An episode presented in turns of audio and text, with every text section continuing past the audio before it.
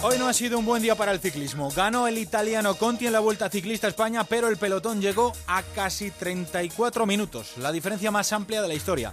Así lo contaba Javier Ares en la sintonía de Onda Cero. La gente está esperando y cuando se espera a alguien, lo normal es que acudas con celeridad, con prontitud, con rapidez, aunque hayas venido a un ritmo más lento se van a durante los 30, horas. Se van a los 30 minutos. Es que, es que han perdido otros 4 o 5 No, no, minutos en los últimos no, kilómetros. no. Esa es la falta de respeto, no venir lentos durante toda la etapa, que lo hemos aceptado y lo hemos entendido desde el principio. Digo que estoy aquí aguantando el tirón, pero me niego. Señores, eh, hasta mañana, Selmo Fuerte. Hasta mañana. Hasta mañana, Álvaro Pino. Hasta mañana. Eh, hasta mañana del Olmo. Sea, Adiós. sea alguna cosa, lo cuentas en, la, en el final de etapa. Nos negamos rotundamente a tomar parte de este esperpento. Así, el ciclismo no avanza. Y estas eran las explicaciones de los ciclistas en línea de meta. Escuchamos a Alberto Contador y Alejandro Valverde. Bien, hoy ha sido un día que el pelotón ha ido tranquilo, no ha sido nada planificado, sino a consecuencia de los esfuerzos de día tras día ha hecho que, que al final, pues por detrás eh, la escapada fuera bueno, buena para todos. Y bueno, ya pensando un poco en, mañana, yo eh, de las heridas cada vez estoy, estoy mejor y bueno, a ver qué tal día tenemos mañana. Bueno, eh, la fuga, el más cercano, estaba a una, hora- a una hora 12 minutos y tampoco había por qué ir más rápido. Habría que reponer fuerzas para de cara a mañana. Hombre, yo creo que con 6 horas de carrera, fuerza no se repone. y 3.000 metros de nivel. eh, No se ha ido a gran velocidad, pero eh, hay que ir montado encima de la bicicleta. La bicicleta no va sola. Enviados especiales a la Vuelta Ciclista España, Javier Ares. Hola, ¿qué tal? Buenas noches. ¿Qué tal? Buenas noches, Alberto, buenas noches. Chema del Olmo, muy buenas. Hola, buenas noches. ¿Cómo se explica lo que ha pasado hoy, Javier? ¿Cómo lo podemos explicar? Bueno, pues tiene una fácil explicación. O sea, una cosa es que al final te niegues a tomar parte del espectáculo y otra cosa es que no tenga explicación. La explicación es absolutamente razonable. Tú le preguntas a un corredor y dices, ¿por qué iba a tener que ir más deprisa? Y, en el fondo le tienes que terminar dando la razón. Lo acaba de decir Valverde, lo acabamos de escuchar, ¿no? Eh, estaban en una hora, va a llegar el pelotón con 20 minutos de retraso.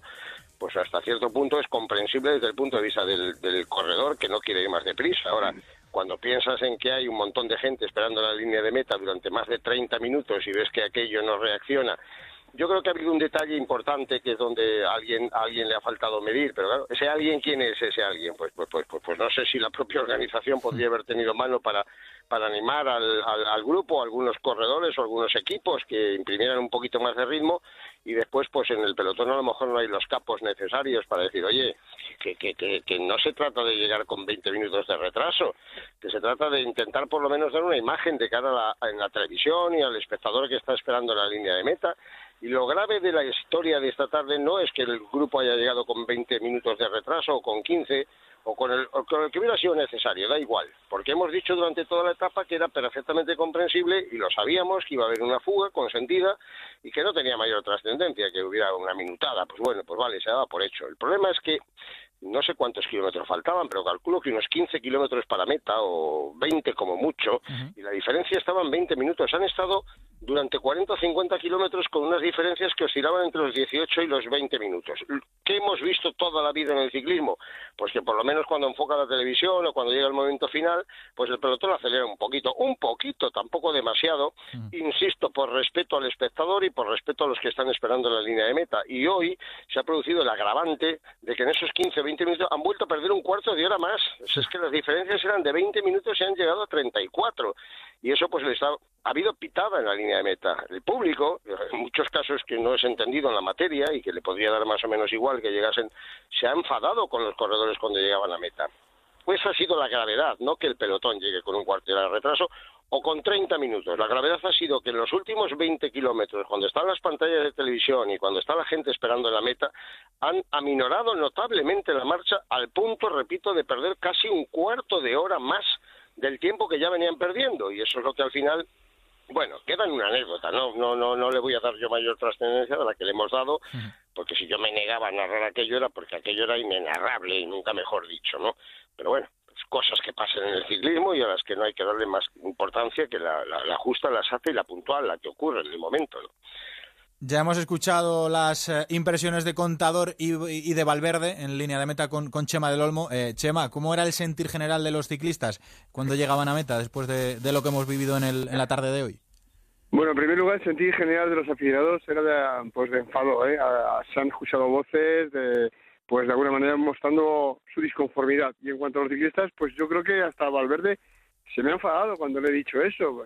No, no, es que hemos estado muchas horas encima de la bicicleta pues no, eh, la verdad es que han estado muchas horas, pero no al ritmo eh, necesario, como ya bien ha explicado Javier Ares. Y, por otra parte, pues también eh, los que estaban viendo la pequeña pantalla, viendo la televisión, pues se daban cuenta de la forma en que estaban afrontando sus últimos kilómetros, charlando unos con otros y demás.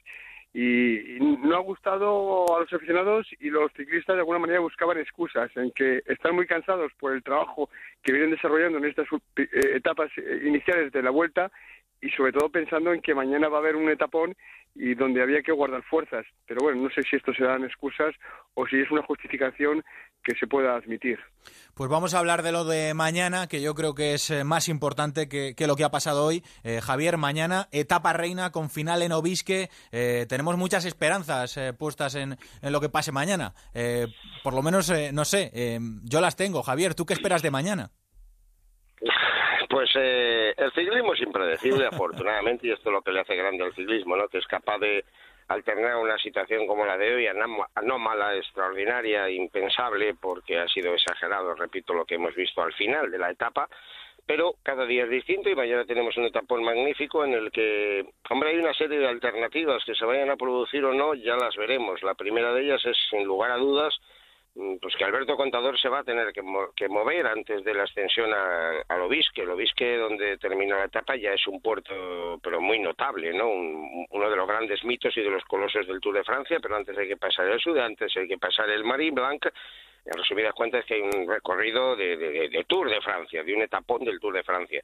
Si esperamos al final, será lo normal, intuyo, entre los favoritos, entre Froome, entre Quintana, el propio Valverde, etcétera, pues que están peleando en el último puerto, ¿no? Para lo de siempre, la historia de siempre, porque lo veis que es un puerto de entidad importante como para que se hagan diferencias, etcétera, no sé si grandes o no, pero diferencias entre los hombres importantes de la carrera pero que el recorrido es de etapa tour y que por consiguiente hay que presumir que la gente que está un poquito más alejada en la general y, siempre nos vamos a centrar en Alberto Contador, eh, plantea un ataque más de lejos.